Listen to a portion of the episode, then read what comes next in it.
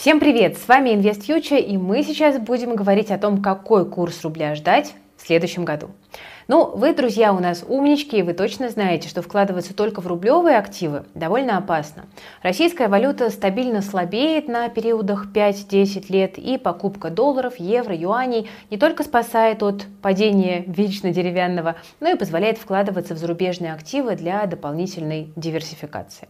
Все хорошо, но вот только из-за санкций для нас сильно выросли риски не только валютных инструментов, но и просто валюты, да, грязных бумажек. И сам ЦБ ограничивает нас в этом. Хотя вроде как старается нас таким образом защитить, но объективные причины, конечно, действительно есть. Да? Западные чиновники э, пока из своих блокнотов не вычеркнули, например, санкции против НКЦ, которые могут ударить по всей биржевой торговле в России.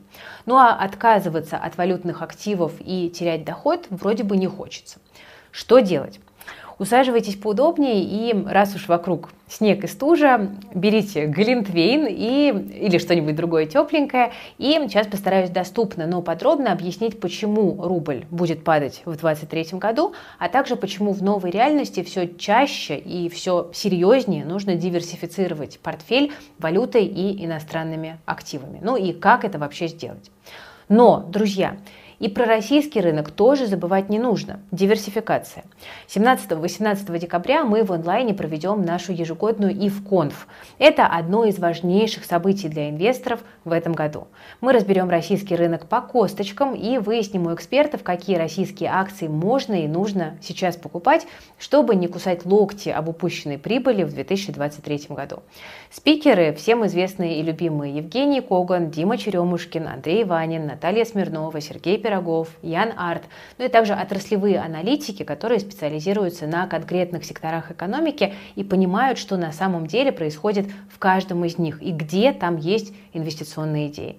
Также все участники конференции, друзья, получат полезные бонусы. Два модельных портфеля на 2023 год, пять подробных аналитических отчетов по перспективным акциям и закрытый чат с экспертами. Запись конференции будет, так что переходите по ссылке в описании и успевайте зарегистрироваться на, пожалуй, главное событие для российского рынка в этом году. Кстати, панель по валюте у нас на конференции тоже будет. Ну что ж, 2022 стал для рубля интересным. Мы начали с 70 рублей за доллар, никто не ждал подвоха, а потом случился февраль. И вот бесконтрольно рубль падает ниже 120 за зеленую бумажку, но потом санкции Запада и жесткие ограничения ЦБ дали эффект и сделали из рубля неожиданно самую сильную валюту мира. Самую сильную и одновременно самую из сложно доступных. Да? Валюта продолжала поступать в Россию от экспорта, но ей было сложно уйти обратно за рубеж, потому что возможности для импорта сократились. С нами мало кто хотел или мог торговать из-за санкций. Ну и сейчас, в общем-то, тоже. Так что предложение иностранных валют внутри России превысило спрос на них. Вот такой парадокс. Тем более, что ЦБ ввел жесткие ограничения на движение валют. Россияне, может быть, и хотели бы вывести деньги, допустим, в зарубежные банки для диверсификации надежности, но им запрещали долгое время. Хотя еще с осени мы начали говорить, что рубль будет слабеть к концу года. Видели фундаментальные причины и в самом деле страны G7 все-таки ввели потолок цен и эмбарго на российскую нефть, и тут же рубль просел, пусть и не очень сильно. К тому же одновременно продолжает расти импорт, потому что Россия постепенно налаживает новые цепочки поставок. Предложение валюты снижается, а спрос растет. Вот и валюты к рублю, соответственно, дорожают. Этот год в очередной раз напомнил нам, что загадывать наперед может быть неблагодарным делом. Например, аналитики Goldman Sachs ожидали в конце 2022 года инфляцию в Великобритании на уровне 2,5%, она почти 11%. В США и Канаде ждали там, в районе 1%, а инфляция только в США уже выше 7%. Предугадать будущие события, конечно, стало очень сложно, потому что скорость распространения данных растет, а геополитика совсем э, съехала с рельс, и гадать в России на горизонт больше, чем в два месяца, стало просто невозможно. Но все-таки основные тенденции и направления вряд ли хочется думать, сильно поменяются. В ближайшее время все должно катиться в том же направлении, как и сейчас, то есть слегка вниз. Уверенно тонем, а не падаем без парашюта. Влияние на рубль будут оказывать экспорт, в первую очередь нефтегазовый, импорт, учитывая все новые ограничения Запада, санкции на российские банки и ограничения Центрального банка, то есть возможность россиян выводить капитал за рубеж и там его инвестировать, а, дефицит бюджета, конечно же, и печатный станок. Ну и новые волны потрясений тоже мы не можем, к сожалению, исключать. Большинство аналитиков, э, согласно российским СМИ, рассчитывают, что России удастся развернуть на восток поставки нефти э, и после эмбарго и потолка цен. Да? Так что потери для российского экспорта должны быть не самыми большими, потому что это основа, в общем-то, всех наших валютных доходов, это важно. Ну вот, например, базовый сценарий от э, Ренессанса ослабление рубля до 70-75 в течение года. Как мы и сказали, такое постепенное, но, тем не менее, довольно уверенное снижение рубля ожидают аналитики. Какие же перспективы у российского экспорта? Давайте об этом поговорим. Раз наши главные доходы идут от нефти, важнее всего смотреть именно сюда. Эмбарго и потолок на российскую нефть в данный момент оставляют больше вопросов, чем ответов. С одной стороны, мера работает против российской нефти и способна сильно ограничить доходы. Но, с другой стороны, Запад наблюдает за мерами, которые Россия вводит ответно, и это может привести к очередному сильному скачку цен на нефть третьей стороны, Россия не может манипулировать сильно э, с рынком нефти, потому что если цены на нефть поднимутся, то это вызовет много вопросов со стороны дружественных стран, так как высокие цены будут топить именно их, основных покупателей. Э, даже если Россия и будет им продавать э, с сильным дисконтом, но все равно другие-то будут продавать без скидки, это будет еще больше по ним бить.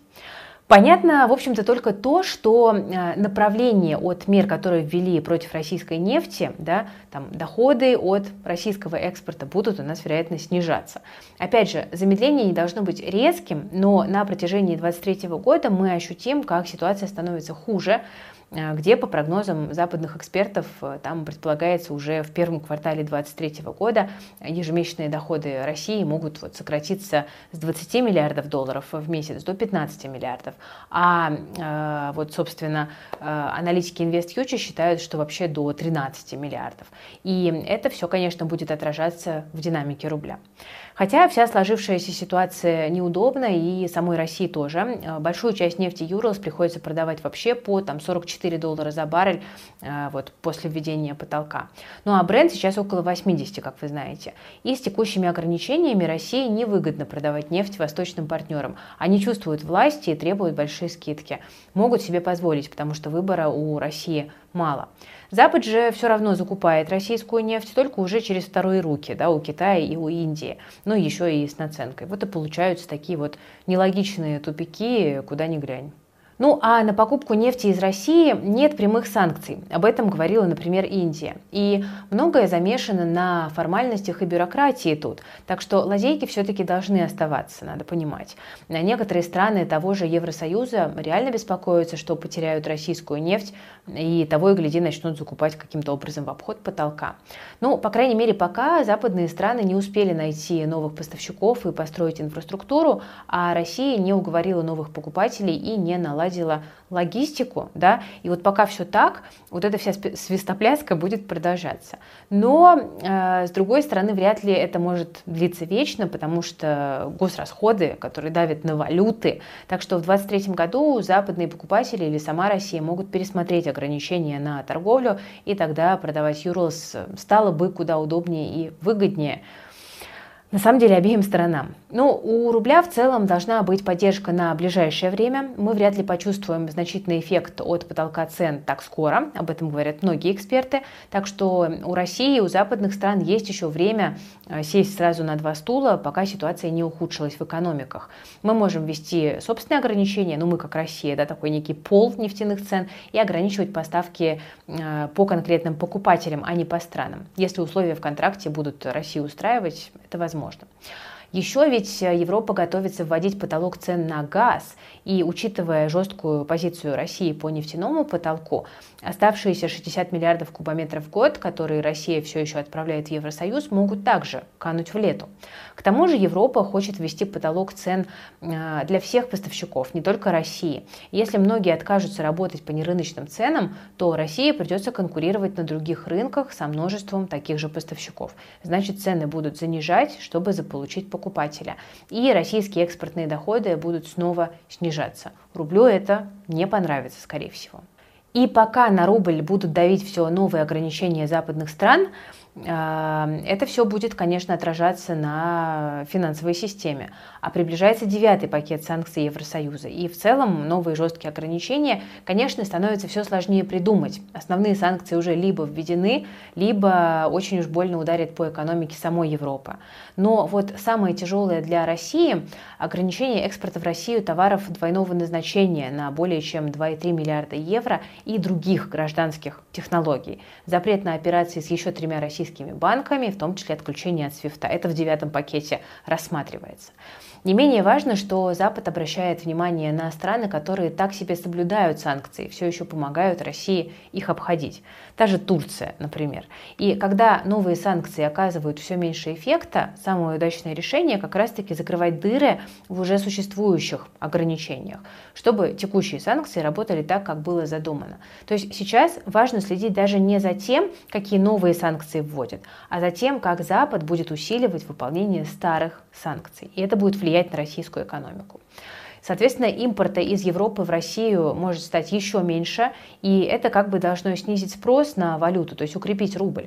Но для экономики это очередной удар, так или иначе. Ну и ограничения на банки могут затронуть экспорт потому что выхода на иностранные рынки, в общем-то, будет становиться все меньше, и э, Россия сильно отстает в таких отраслях, как машиностроение, автомобилестроение, электроника, оптика, там, авиа, да, биотехнологии, и санкции в этих отраслях э, конечно, усугубляют в этом смысле российские проблемы и будут усугублять. Таким образом, из-за снижения импорта в ключевых отраслях э, будет падать и экспорт в ключевых областях. Плюс э, России будет сложнее выводить деньги в другие страны, а за 2022 год россияне вывели 10% всех своих сбережений за границу. Это может поддержать рубль и замедлять его падение, особенно если ЦБ не отменит ограничения на валюту, а он, судя по всему, отменять не собирается. Ну и не забываем, друзья, что бюджет у России дефицитный, и он останется таким в ближайшие годы, даже по официальным прогнозам властей. А когда доходов не хватает, нужно откуда-то брать деньги. Сейчас государство очень активно выпускает гособлигации. Вот за четвертый квартал уже привлечено более полутора триллиона рублей, а это темпы как в 2020 пандемийном году. Хотя обещали вроде как плавный возврат на рынок долга, но какой-то он не плавный. И тут проблема вовсе не в том, что Россия наращивает долг, бог бы с ним. Соотношение к ВВП у России традиционно невысокое, но все портит печатный станок, который обеспечивает все эти размещения. Потому что спрос на ОФЗ обеспечивают во многом госбанки, которые потом получают от ЦБ деньги под эти бумаги. В экономике становится больше рублей, и российская валюта слабеет. И э, плюсом может также и инфляция тоже разгоняться. А еще дефицит бюджета покрывают из запасов э, ФНБ. Только в ноябре оттуда забрали 300 миллиардов рублей, а пополнили кубышку всего лишь на 15. И вот тут опять печатный станок, ослабление рубля и разгон инфляции. Потому что ФНБ э, держит в валюте, а продать ее сейчас невозможно из-за санкций и заморозки активов Центробанка. Так что эти деньги просто формально перемещают между счетами в ЦБ, и регулятор печатает эквивалент этих валют в рублях. Ну, есть ли у нас хоть что-то позитивное? Вообще да, мы же говорили, что ни Западу, ни самой России невыгодно прекращать торговлю энергоресурсами. Придумывают да, какие-то потолки, условия, там, стараются угодить. Но получается, что политика э, достаточно сильно вредит экономикам в этой ситуации обеих сторон. И есть надежда, что экономика возьмет вверх. И Россия продолжит поставлять нефть и газ э, в Европу, поставки не прекратятся полностью. Это, в принципе, позитивный момент для рубля. И, конечно, могут произойти какие-то подвижки по э, спецоперации, по ее прекращению, все больше заявлений и слухов о гарантиях безопасности и о том, какие условия кому предлагать в переговорах Запада с Россией. А, даже Владимир Путин заявил, что так или иначе придется договариваться. Хотя, по его словам, это будет не просто, а сама э, СВО, да, то, что называется, будет э, процессом длительным, заявил президент. Ну а что, собственно, делать в этом контексте нам с вами? Получается, все-таки нужно вкладываться в валюту, пока она не подорожала. Сейчас, да, действительно такие предпосылки. Но остается понять, как это можно сделать. Одно дело, если у вас есть э, зарубежный банковский счет или там наличные доллары, но просто держать валюту в банках или на брокерских счетах, а тем более покупать иностранные активы из России опасно, дорого, ну или в принципе невозможно. Взять хотя бы тот факт, что банки пока не отменяют комиссии за хранение больших объемов валюты. Про иностранные активы. А, есть ли какая-то возможность иностранные активы покупать? Ну, не к валам, например, вот уже не получится да, пристроить свою валюту в какие-либо бумаги э, вот, по требованию ЦБ, да, иностранные недружественные бумаги. Даже с юаневыми активами могут возникать проблемы. СПБ биржа так или иначе взаимодействует с американским депозитарием BNY, и есть риски, что государству не понравится участие недружественной страны в цепочке хранения расчетов, либо же сама компания просто в какой-то момент все-таки откажется работать с Россией. А еще ведь нужно учитывать перспективы экономики Китая, Пока там все довольно туманно и очень рискованно, хотя вот юаневые облигации российских компаний э, должны быть защищены от этого риска. Ну, разве что падение самого юаня может здесь веселье э, все-таки подпортить. Про замещающие облигации. Да? Есть еще у нас такие замещающие облигации российских компаний, которые покрывают их евробанды. Это валютные банды, но расчеты по ним проходят в рублях. Так что вы не залезаете в грязные бумажки, но получаете все выгоды от вложения в них. И это не еврооблигации сами по себе. Они выпущены в России и контролируются российскими законами. Хотя, если введут санкции против НКЦ, расчеты по этим облигациям могут встрять. Но, э, в общем-то, э, как и банки да, продолжат рассчитываться валютой, так и тут останется возможность посчитать курс, размер купонов там хоть как-нибудь. Э, пока замещающие облигации, я напомню, есть у «Газпрома», «Лукойла», «Металлоинвеста», «ПК» и «Совкомфлота». Какие выпуски заместили, читайте в пресс-релизах компаний. И про фьючерсы. Возможно, самый э, надежный с точки зрения инфраструктуры вариант – это расчетные фьючерсы на валюту и валютные инструменты. Например, на основные мировые фондовые индексы. Они, кстати, доступны даже не к валам, но после тестирования. Ну, то есть я хочу подчеркнуть, когда я говорю, что это относительно надежный инструмент, я говорю про то, что здесь нет инфраструктурных рисков. Да, это все российские инструменты. Э, фьючерсы расчетные, так что, опять же, э, все выгоды вложения в иностранные валюты есть, да, без риска депозитариев и клиринга.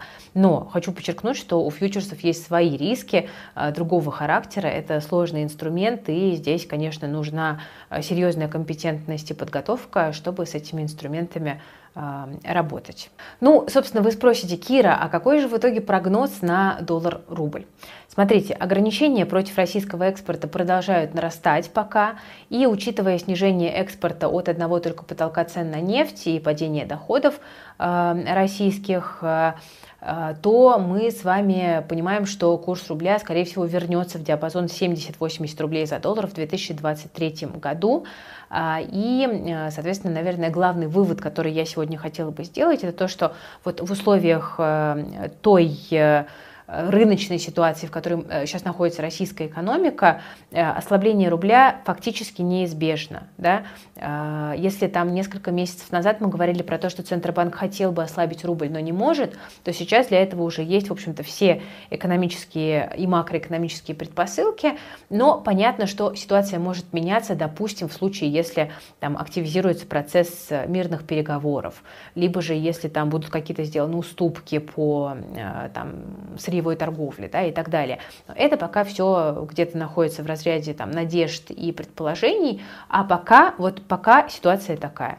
Экономика располагает рубль к ослаблению, поэтому не забывайте, пожалуйста, о необходимости диверсифицировать э, свой портфель в разных инструментах. Я еще раз скажу, что вот на конференции 17-18 э, декабря у нас на одной из сессий как раз мы будем обсуждать, какие есть альтернативы рублю, какие есть рабочие инвестиционные инструменты. У нас на этой сессии очень сильные спикеры. Это Дмитрий Черемушкин, Наталья Смирнова и Валерий Вайсберг.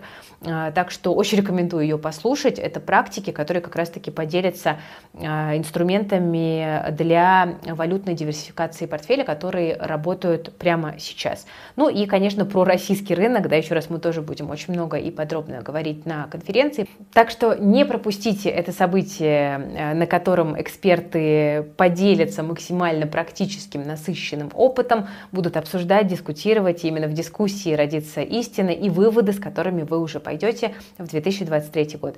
И, кстати, у меня есть для вас промокод, который дает скидку на билет на конференцию 20%, он будет там же внизу в описании. Запись конференции будет, скажу, предупреждая э, все ваши вопросы. Так что встретимся там. Я на этом прощаюсь. С вами была Кира Юхтенко, команда Invest Future. Э, лайк, подписка, колокольчик. Берегите себя, своих близких и свои деньги.